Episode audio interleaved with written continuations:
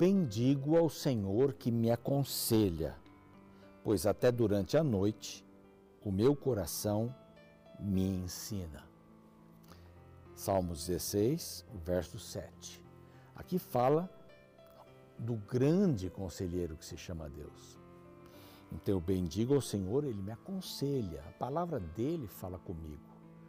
E depois a repercussão do que eu li na palavra toca o meu coração e a minha mente e aquilo fica borbulhando durante a noite.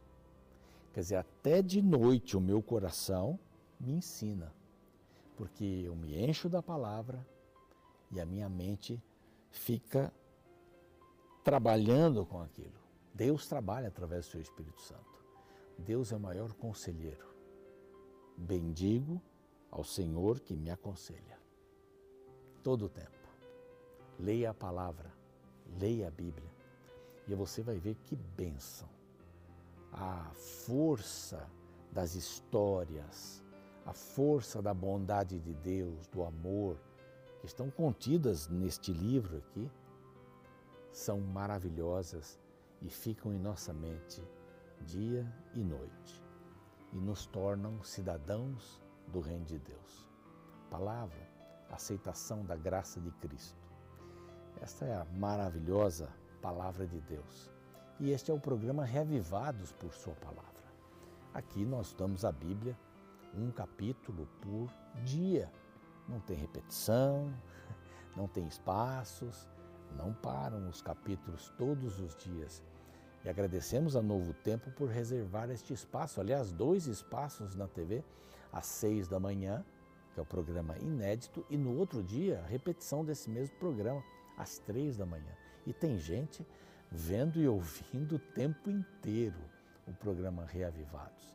Nós estamos no NT Play, há outros conteúdos ali, estamos também no Deezer, no Spotify, para você ouvir. As mensagens estão gravadas desde Gênesis 1 até o capítulo de hoje, que é o capítulo 7 de Neemias. E você tem esse privilégio de ter a palavra de Deus livremente. Você pode copiar o link do YouTube. Lá no YouTube nós temos uma família enorme. Temos mais de 450 mil pessoas inscritas. Muita gente orando pelos pedidos, fazem pedidos ali, é muito bonito de ler nas mensagens, né? E de contemplar o apoio que uma pessoa dá a outra né? no momento de necessidade, pedidos de oração. O nosso canal lá no YouTube é simples, é o nome do programa, Reavivados por Sua Palavra, só que tem que colocar um NT no final. Então, Reavivados por Sua Palavra NT. É importante porque esse é o canal oficial da Novo Tempo, tá bem? Vá lá, se inscreva no canal, dê o seu like, clique no sininho para receber as novidades. E você pode fazer outra coisa, você pode copiar o link do canal, passar para as pessoas, e pode copiar o link do programa que você está vendo. Seja esse, seja um outro que você está fazendo estudos, de outro livro, não tem problema. E passar para os amigos. Isto é muito bom, é muito legal. Tá bom? Espero que você faça parte da família é, do, do programa Reavivados por Sua Palavra. Bom, nós temos um grupo de pessoas muito querido, que são os Anjos da Esperança. E esses nossos queridos parceiros, eles nos ajudam com suas ofertas. Isso tem que ver com rádio, TV, mídias sociais e cursos bíblicos. Se você quiser também nos apoiar, ser um anjo da esperança, aqui ó, esse número de WhatsApp para você mandar a sua mensagem e perguntar aí o que você precisa perguntar e fazer parte desse nosso grupo, tá bom? Graças aos Anjos da Esperança, nós temos esta revista maravilhosa, que é um guia de estudos da Bíblia. Aqui nós temos vários temas preparados pelo pastor Rafael Rossi, e são temas que vão lhe ajudar a compreender a Bíblia, a volta de Jesus e outros temas maravilhosos, tá bom? Aqui temos um, um WhatsApp também, é outro, não é o mesmo dos Anjos da Esperança. Você pode pedir, dar o seu endereço e vai receber em casa essa maravilhosa revista. Nós vamos para o capítulo 7 de Neemias logo após o intervalo, então não saia daí.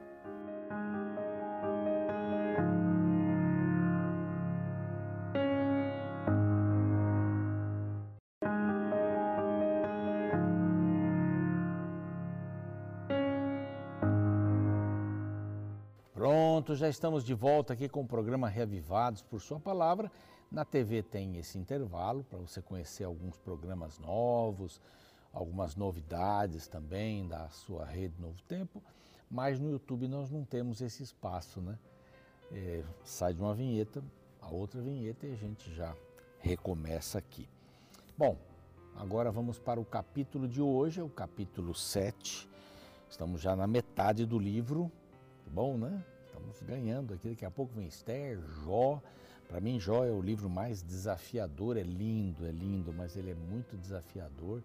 Depois Salmos, que eu sou apaixonado e a gente vai da metade, já alcançando a metade da Bíblia, né? Metade das páginas da Bíblia. É muito gostoso poder ler a palavra de Deus. A mim faz muito bem poder preparar os programas, crescer assim no conhecimento. Isso é, é bem legal mesmo, muito bom. Bom, Neemias, ele estabelece algumas coisas agora. Esse capítulo, para muitos, pode ser assim uma coisa bem chata, né? Porque tem muitos nomes, tem muitos nomes, mas para o judeu era muito importante saber isso. Especialmente quando uh, se tratava de levitas, sacerdotes, tinha que haver uma raiz, tinha que haver uma ligação e que iriam todos parar em Arão, né? Isso aí era era o que aconteceria para todos os sacerdotes e sumos sacerdotes. Iam parar lá atrás, né? É, entre os levitas também. Bom, é, os, os sumos sacerdotes, né? Arão. Os levitas também, eles iam diretamente para Levi, um dos filhos de Jacó. Bom, isso a gente já sabe. Mas aqui acontece algumas coisas interessantes. Primeiro, no capítulo 7, é a escolha de uma liderança. Bom, todo empreendimento tem que ter uma liderança, uma liderança boa.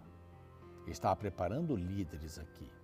Já tinham construído ah, os muros, já tinham colocado as portas também. Cada porta, você viu, tem um significado também para nós hoje, né? mas a porta das ovelhas, a porta dourada, né? são, são portas que, que remetem a alguma coisa, não é? Que eram talvez até meio proféticas, né? Eram até meio proféticas. Mas aqui então ele escolhe uma liderança.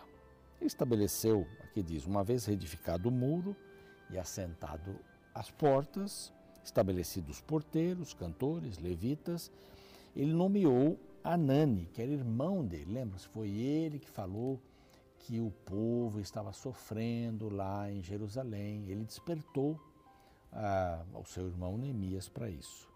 E também ele colocou Ananias, que era o maioral do castelo, diz aqui, sobre Jerusalém. Ananias era homem fiel e temente a Deus mais do que muitos outros. Eu acho lindo quando há, há expressões como essa, né?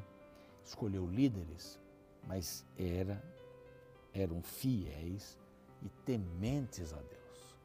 Essa é a maior qualidade de um líder eclesiástico, de um líder é, espiritual. Temer a Deus, ser fiel a Deus, mais do que todos. E ele tinha capacidade, porque já era o maioral aí do castelo, ele tinha capacidade de poder liderar juntamente com Anani, ou Hanani, que era o irmão Ananias, então, ele era Ananias, Ananias era irmão de, de Neemias. Bom, ele deu algumas orientações sobre as portas. As portas de Jerusalém devem ficar fechadas à noite.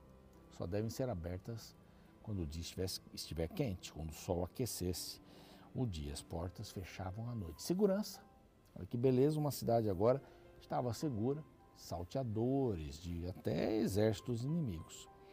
E ele colocou guardas que eram os moradores, cada um ficava diante da sua casa, as portas que estavam diante da casa, então aquela pessoa era responsável por aquela porta, né, para vigiar. Então aqui é a vigilância, a importância, a liderança, vigilância, para que nenhum mal sucedesse. Os muros já foram terminados, as portas já tinham sido colocadas. Agora, ele vai fazer uma uma relação de cidadania, vai estabelecer a cidadania. Havia uma coisa interessante. Deus tinha dito, né? Olha, daqui 70 anos vocês podem voltar para lá. para Jerusalém. Estão no cativeiro babilônico, mas daqui a 70 anos vocês podem voltar. Mas nem todos se dispuseram a voltar. Na primeira leva foram 50 mil, depois 1.500, não foram tantos. Para lá como é, Deus pediu, gostaria que fosse. E alguns que foram decidiram ir para cidades menores, mais distantes de Jerusalém, porque não eram cidades é, que chamariam a atenção dos guerreiros de outros países. Mas estão lá, um povoado de 100, 200 pessoas, tá, vamos para lá. E nós vamos estar mais seguros que em Jerusalém, que vai ser sempre o alvo. Vai ser cobiçada pelos outros, né? Por que, que a cidade tem muros, né? Ah, vamos derrubar aí, vamos entrar lá dentro. Era, era mais esse o sentido. Mas Deus disse assim: fiquem na cidade, venham para a cidade. Podem ocupar a cidade, mas muitos ficaram na Babilônia. Muitos ficaram na Babilônia porque não tinham nenhuma ligação emocional. Nunca moraram ali. Não viram o templo de Salomão, como era chamado, o primeiro templo. Tampouco viram a construção do segundo. Tinham notícias. Eram judeus, mas não eram praticantes. Apenas eram da família. Eu sou, sou judeu. Eu sou um cristão nominal hoje, né? A gente poderia dizer assim. Eu sou um judeu nominal. Né? Eu não exerço a prática da espiritualidade. Eu apenas sou. Nós podemos ser assim hoje. Ah, minha família é cristã e tal, frequenta, eu já frequentei, não é? Mas eu sou cristão, não faço mal para ninguém, estou bem. Não é isso que Deus quer, né? Ele quer um compromisso. E aqui o que faz é, Neemias é exatamente isso. Ele estabelece a cidadania. Então por isso que aparecem tantos nomes aqui. Isso é lindo. Ele diz assim: bom, vamos ajuntar os nobres, magistrados, para registrar as genealogias. Mas já tem um, um primeiro livro escrito, os que vieram com Zorobabel, e tem algumas poucas diferenças aqui, se você comparar este capítulo com Esdras, capítulo 2, de 1 a 70, onde os nomes aparecem. A ordem é mais ou menos a mesma. É? Primeiro ele coloca ali 12 líderes, supõe-se que um de cada tribo, ou para representar as doze tribos, mesmo que algumas tribos foram aniquiladas pelos assírios, estavam lá representando. Então começa com Zorobabel e tal, os que vieram, né, as primeiras famílias, e outros nomes foram acrescentados. Durante esse tempo, os escribas acrescentaram, por isso que as listas não são perfeitamente iguais. Houve acréscimos, houve algumas mudanças aqui também. Então, primeira coisa, põe o nome dos doze. Segunda coisa, dos versos, o verso 8 até o verso 25, então são as famílias e clãs. Assim como lá em Esdras 2, se você me acompanhou lá, você vai se lembrar. Não é? São as famílias e são as clãs. Os filhos de tal pessoa, 600 e pouco. Os filhos de tal, 620. Os filhos, dois mil e pouco. Então foram contando as pessoas. Daquele líder familiar, daquele clã, tantas pessoas. Você pode ver até o 25. Do 26 em diante, você encontra segundo as suas vilas, os homens de Belém né, e de Netofa, 188 mil. Os homens de Anatote, cento e tal. Os homens de Bet Asmavet, 42. E aí vai, vai somando, vai somando, de Ramá, de Jeba e tal. Isso vai até o verso 38. Então eram os lugares, então os filhos de tal lugar eram assim. Né? Os, os outros são famílias, são clãs. Aqui são os lugares. Aqui do 39 até o 42 são funcionários do templo, os sacerdotes. Então, eles aparecem os sacerdotes, os filhos desse tal. No 43 são os levitas, por funções aqui agora, né? Os levitas. No 44 são os cantores, no 45 são os porteiros, não é? E aí dá o número de cada sequência. 46 são os servidores do templo. Né? E aí vão, vários deles são mencionados. E aqui, como, como apareceu também lá atrás, os filhos dos servos de Salomão aparecem com um destaque. Também aparece aqui, do 61 em diante, até o 60, 61 e 66, tá? A 66. Aparecem os que não são achados, não puderam provar que suas famílias eram da linhagem uh, que eram de Israel. Não puderam provar isso. Então, tudo bem. Dos sacerdotes também alguns não puderam provar. E aí o governador disse: Bom, então vocês não foram achados, aguardem que nós vamos é, consultar Urim e Tumim. Lembra daquela estola sacerdotal? Tinha Urim e Tumim, sim e não. Deus respondia por ali, eles fariam isso aí. Interessante, né? Bem interessante. E aí ele menciona toda a congregação junta foi de 42.360. Os servos e as servas, 7.337. Aí ele começa a mencionar aqui os, os animais dos animais, os cavalos, 730. Ainda tem os cantores, né? 245 ali no 67. Os, os cavalos, 736, uns cavalos, né? Aí mulos, 245, camelos, 435, até isso, né? Jumentos, 6.720, aí tinha bastante jumento aqui, né? Então, assim, tudo foi contado, tudo foi relatado. Para mim para você, pode ser, são muitos nomes, né? para que tantos nomes e tal? Porque parece que não tem sentido. Mas esses nomes aqui foram a ponte construída por Deus entre as derrotas do passado e as esperanças do futuro. São pessoas que deixaram Babilônia, não é? as derrotas do passado, e vieram com a esperança do futuro. São nomes importantíssimos.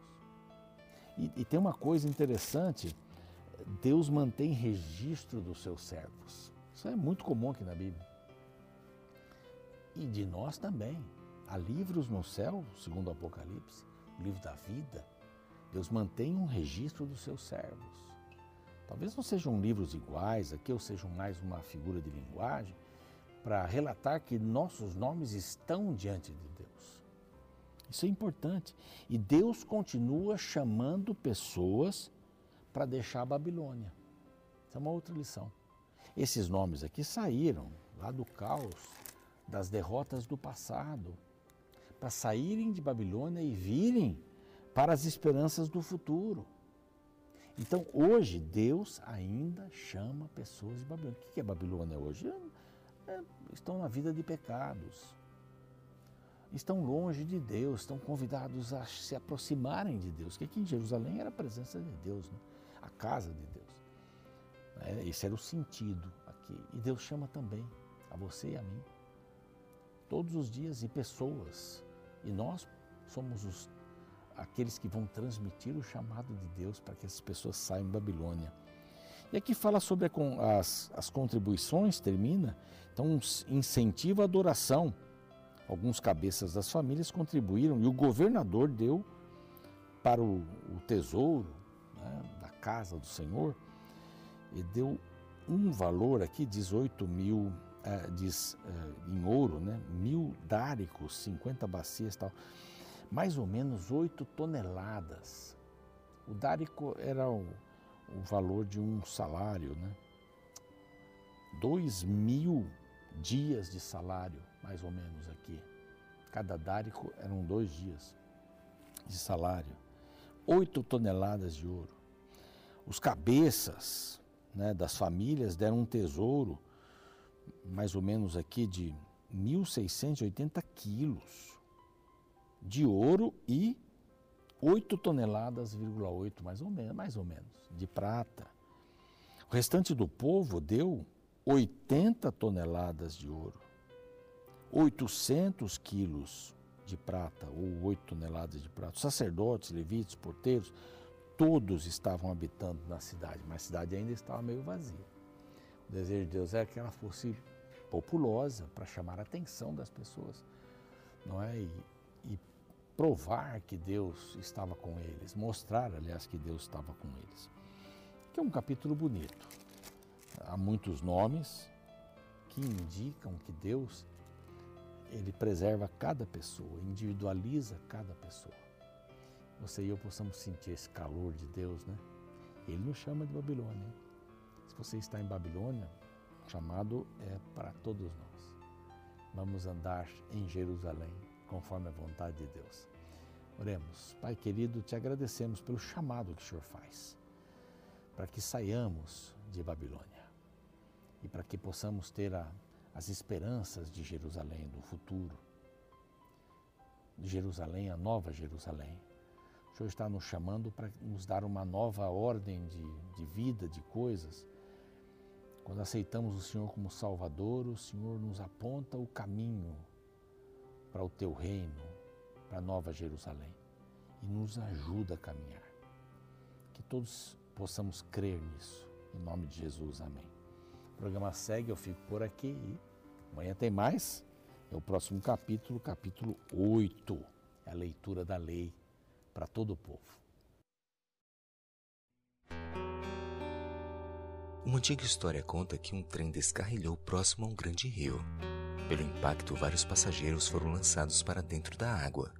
E enquanto muitos nadavam em direção à margem do rio, um homem chamava a atenção por tentar nadar com muita dificuldade.